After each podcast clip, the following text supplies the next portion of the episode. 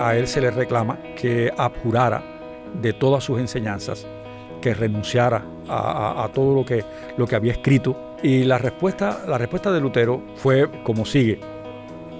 A menos que se me convenza por las escrituras, no voy a retractarme. No es bueno ir en contra de la conciencia y mi mente está cautiva a las escrituras. Que Dios me ayude.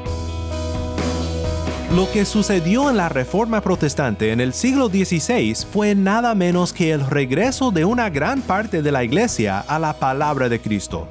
Y realmente lo que celebramos este mes de la Reforma no es la grandeza de los reformadores, sino el triunfo de la palabra de Dios.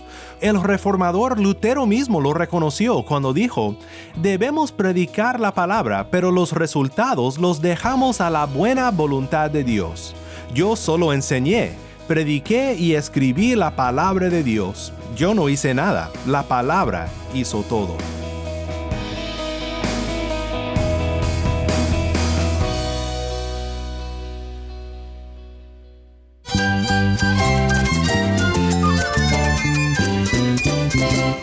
Cristo es la esperanza. Cristo es mi Señor y mi Salvador. Cristo ha transformado mi vida. Cristo es la viña. Separado de Él, nada puedes hacer. Cristo es el camino, la verdad y la vida. Jesús es mi todo.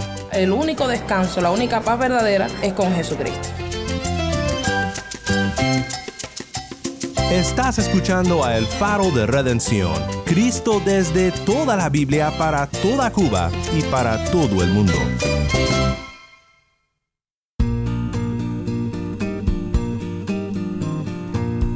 Hola, soy el pastor Daniel Warren. Gracias por acompañarme aquí en el faro.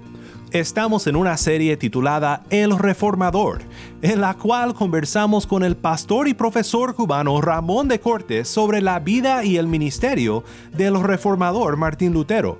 Por supuesto, Lutero no fue el único reformador, pero sí fue el monje agustino que Dios usó para sonar la trompeta de la gracia en un periodo muy oscuro de la historia, cuando el mensaje de la pura gracia de Dios por sola fe en solo Cristo se había perdido en gran parte de la iglesia.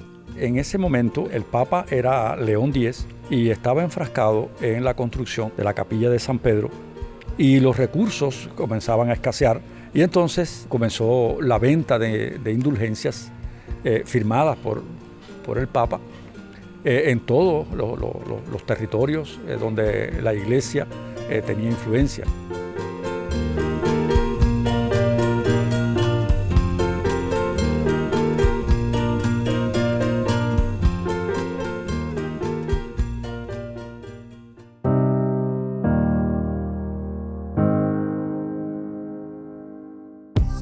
Pues hoy seguimos en una serie que hemos titulado El Reformador. Nos acompaña un gran amigo de nosotros aquí en El Faro desde Florencia, Cuba, Ramón de Corte, pastor, profesor de historia, también padre, esposo y carpintero, un hombre de muchos talentos que comparte esta semana con nosotros su tiempo y su pasión por la reforma protestante. Ramón hemos llamado esta serie El Reformador, pero creo que debemos de entender que Lutero nunca se consideró como reformador, ¿no es así?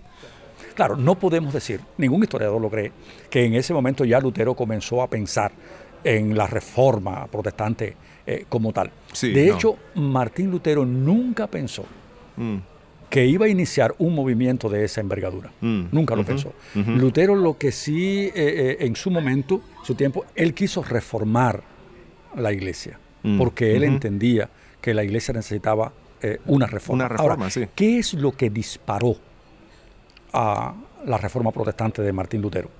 Bueno, en ese, en ese momento el, el Papa era León X y estaba enfrascado en la construcción de la de la capilla de San Pedro y los recursos comenzaban a escasear porque era muy, había sido muy costoso el trabajo. Sí, sí. Y entonces eh, comienza lo que se conoce en la historia y eso eh, eh, no debe de constituir una ofensa para, no, claro, para nadie. No.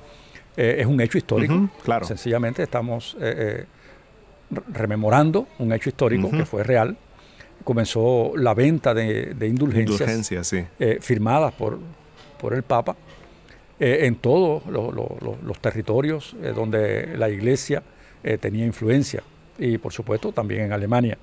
el monje Juan Tetzel fue el encargado de, promover la venta de indulgencias en, Alemania. Bueno, para los que no saben eh, que es una indulgencia, es un perdón plenario y toda persona que compre ese perdón para sí o a nombre de una persona difunta, según la doctrina y teología de, de la iglesia de esa época, eh, la persona obtenía eh, un perdón inmediato de Dios.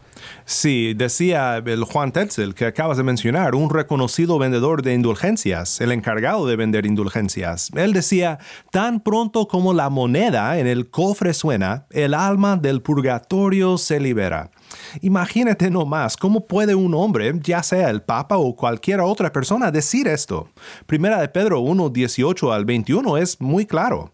Dice, ustedes saben que no fueron redimidos de su vana manera de vivir heredada de sus padres con cosas perecederas como oro o plata, sino con sangre preciosa, como de un cordero sin tacha y sin mancha, la sangre de Cristo porque Él estaba preparado desde antes de la fundación del mundo, pero se ha manifestado en estos últimos tiempos por amor a ustedes. Por medio de Él son creyentes en Dios, que lo resucitó de entre los muertos y le dio gloria, de manera que la fe y esperanza de ustedes sean en Dios. Pues Ramón, ¿cómo enfrentó todo esto el reformador?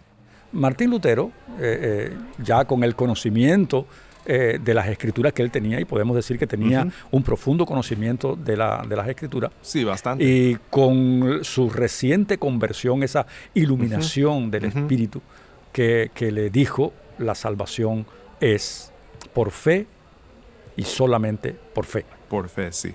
Él se revela contra, contra aquella práctica que él consideraba eh, realmente eh, pecaminosa, descabellada completamente ajena a la enseñanza de las escrituras. Mm, Entonces él elabora, él elabora 95 eh, eh, tesis y él clava esas 95 tesis en la, en la puerta de, la iglesia de, Wittenberg. Y eso fue el 17, pero escucha eso, el 31, de, octubre de, 1517. sí, sí. sí. Eh, todos sus estudiantes, toda la población comenzó a leer aquella, aquellas 95 tesis y esa fue la génesis, ese fue el día en que mm. comenzó el movimiento protestante. Claro, eh, eh, Lutero no imaginó nunca, como ya lo, ya lo, dije, Sí, ah, así es. Él no imaginó nunca que el movimiento iba a llegar a lo que llegó. Él no tenía esa idea. De hecho, Martín Lutero siempre creyó que la iglesia romana era la verdadera iglesia. Sí, la iglesia verdadera. Y yo creo que, que que él luchó para que la iglesia fuera eh, reformada y no dividida, sí, como, así es. realmente, como realmente pasó.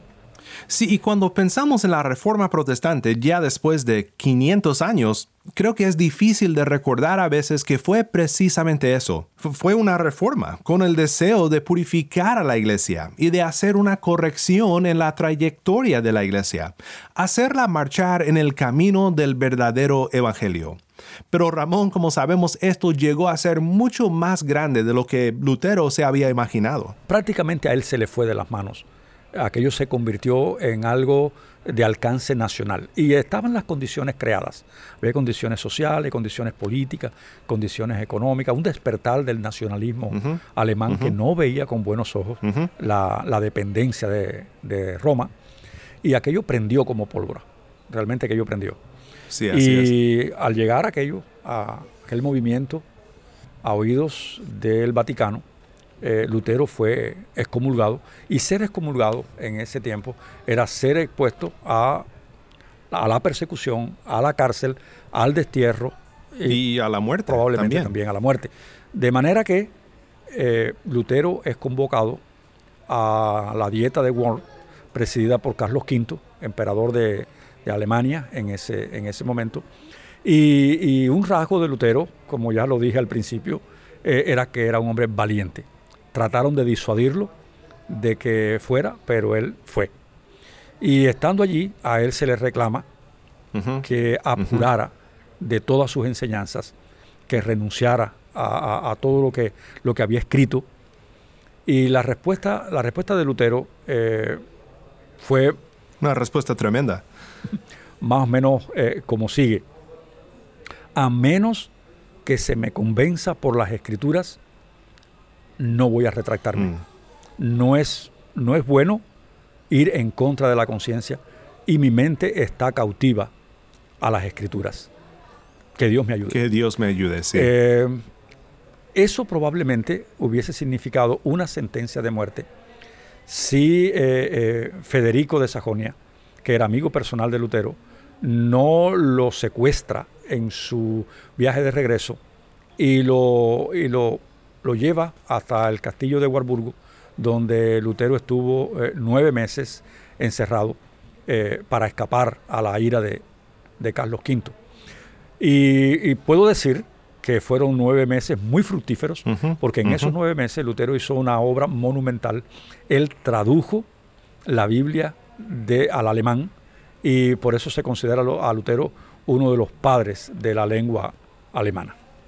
Bueno, hasta aquí ah, eh, hemos visto la, esta, primera parte de la vida de Lutero, cómo fue, cómo fue el comienzo del movimiento de la reforma protestante en Alemania. Y Lutero sale de, su, digamos, encierro del castillo de Warburg y regresa a la ciudad de, Wittenberg a seguir ministrando y a, a, tratar de controlar un poco eh, la, el movimiento que se, se, había ido de las manos y se estaba encauzando por caminos que no eran de beneficio para, para el progreso del Evangelio y de la, y de la fe.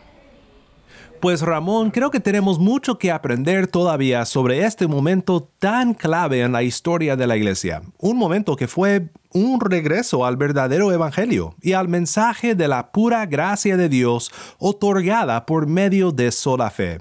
Por eso estoy muy contento de poder contar con tu presencia mañana también para continuar esta conversación. Antes de despedirnos por ahora, cuéntanos Ramón hacia dónde vamos en el siguiente programa.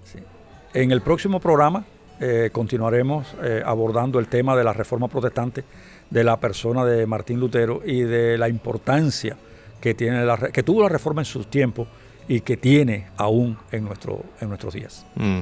Ramón, gracias por estar con nosotros nuevamente aquí en el Faro de Redención. Eh, muchas gracias, Daniel, por, por esta oportunidad.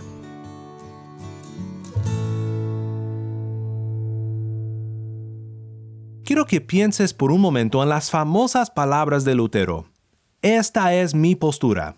Cuando se rehusó a retractarse de sus enseñanzas y confió en la voluntad de Dios. A pesar de las amenazas de las autoridades, recordemos que esta no fue la primera vez en la historia del pueblo de Dios que eso sucedió, ni tampoco será la última. Leemos de una situación muy similar en la palabra de Dios, en Hechos 5, 17 al 32, que dice, entonces se levantó el sumo sacerdote y todos los que estaban con él, esto es la secta de los saduceos, y se llenaron de celos. Echaron mano a los apóstoles y los pusieron en la cárcel pública. Pero un ángel del Señor abrió de noche las puertas de la cárcel y al conducirlos fuera dijo, Vayan y de pie en el templo hablen al pueblo todas las palabras de esta vida. Habiendo oído esto, entraron en el templo al amanecer y enseñaban. Mientras tanto, el sumo sacerdote y los que estaban con él fueron y convocaron al Sanedrín con todos los ancianos de los hijos de Israel. Luego enviaron a la cárcel para que fuesen traídos. Cuando los oficiales llegaron y no los hallaron en la cárcel, regresaron y dieron las noticias, diciendo, Hallamos la cárcel cerrada con toda seguridad y a los guardias de pie a las puertas pero cuando abrimos no hallamos a nadie dentro. Como oyeron esas palabras, el capitán de la guardia del templo y los principales sacerdotes quedaron perplejos en cuanto a ellos y en qué vendría a parar esto. Pero vino alguien y les dio esta noticia. He aquí, los hombres que echaron en la cárcel están de pie en el templo enseñando al pueblo. Entonces fue el capitán de la guardia del templo con los oficiales y los llevaron, pero sin violencia, porque temían ser apedreados por el pueblo. Cuando los trajeron, los presentaron al Sanedrín, y el sumo sacerdote les preguntó diciendo, ¿No les mandamos estrictamente que no enseñaran en este nombre? Y he aquí, han llenado a Jerusalén con su doctrina, y quieren echar sobre nosotros la sangre de este hombre. Pero respondiendo Pedro y los apóstoles, dijeron, es necesario obedecer a Dios antes que a los hombres. El Dios de nuestros padres levantó a Jesús, a quien ustedes mataron colgándole en un madero. A éste lo ha enaltecido Dios con su diestra como príncipe y salvador, para dar a Israel arrepentimiento y perdón de pecados. Nosotros somos testigos de estas cosas y también el Espíritu Santo que Dios ha dado a los que le obedecen pues esta fue la prueba de Pedro y los apóstoles frente al Sanedrín. Lutero tuvo su momento frente a la dieta de Worms, con los guardias españoles susurrando a las llamas contigo en su oído. No cedió, se mantuvo firme, pasara lo que pasara. ¿Qué tipo de fe requiere valor como este? ¿Qué encontramos en la palabra de Dios que nos pueda mantener fuertes cuando enfrentamos oposición, con consecuencias tan fuertes?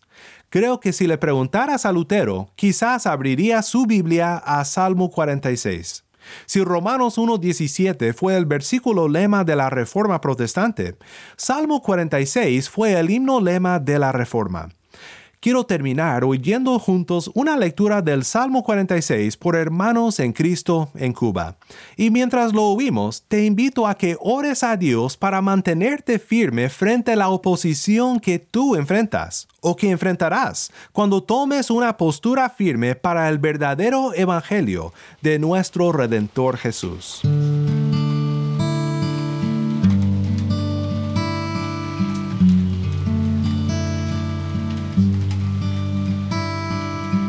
Dios es nuestro amparo y fortaleza, nuestro pronto auxilio en las tribulaciones. Por tanto, no temeremos, aunque la tierra sea removida y se traspasen los montes al corazón del mar, aunque bramen y se turben sus aguas y tiemblen los montes a causa de su braveza. Del río sus aguas alegran la ciudad de Dios, el santuario de las moradas del Altísimo. Dios está en medio de ella, no será conmovida. Dios la ayudará al clarear la mañana.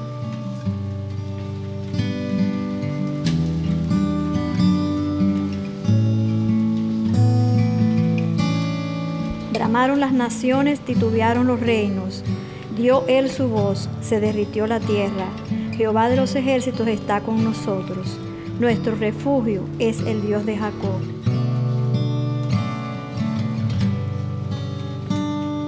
Venid Ved las obras de Jehová, que ha puesto asolamiento en la tierra, que hace cesar las guerras a los confines de la tierra, que quiebra el arco, corta la lanza y quema los carros en el fuego.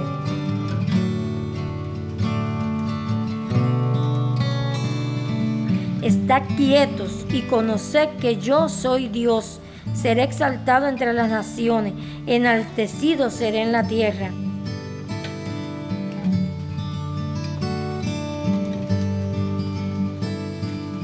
Jehová de los ejércitos está con nosotros. Nuestro refugio es el Dios de Jacob.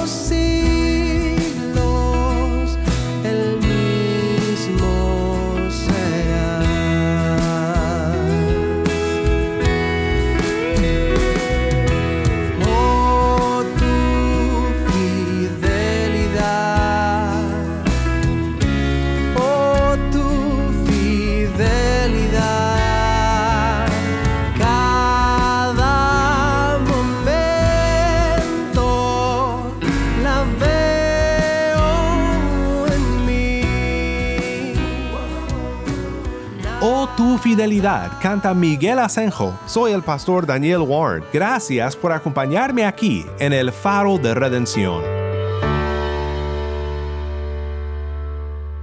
Una vez más, gracias Ramón por estar con nosotros en esta semana aquí en el Faro. No fue fácil decir las palabras de Pedro frente a los líderes religiosos de aquel día. Es necesario obedecer a Dios antes que a los hombres.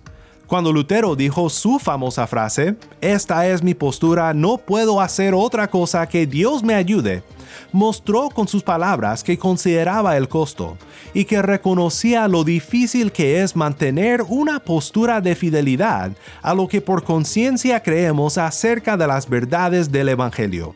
Pero Dios le fortaleció y gracias a Dios le liberó de esta situación tan peligrosa. Hoy te quiero invitar a que medites mucho en el gran consuelo que es para todos nosotros el Salmo 46 en nuestro momento de prueba. Y te invito a que pongas hoy y siempre tu confianza en el Dios de Jacob, nuestro castillo fuerte, por fe y sola fe en Cristo Jesús. Si estás escuchando por medio del podcast, te pido que compartas con un amigo esta semana cómo puedes seguirnos en donde sea que escucha podcasts. Así más personas podrán disfrutar de la gran bendición de oír de nuestros hermanos cubanos sobre la verdadera gracia que ellos han hallado en Cristo. Y si estás en sintonía fuera de Cuba, considera apoyar este ministerio. Contamos con tu respaldo económico para seguir al aire en Cuba y en todo el mundo. Para hacer tu donativo, visita nuestra página web elfaroderedención.org diagonal donar. elfaroderedención.org diagonal donar.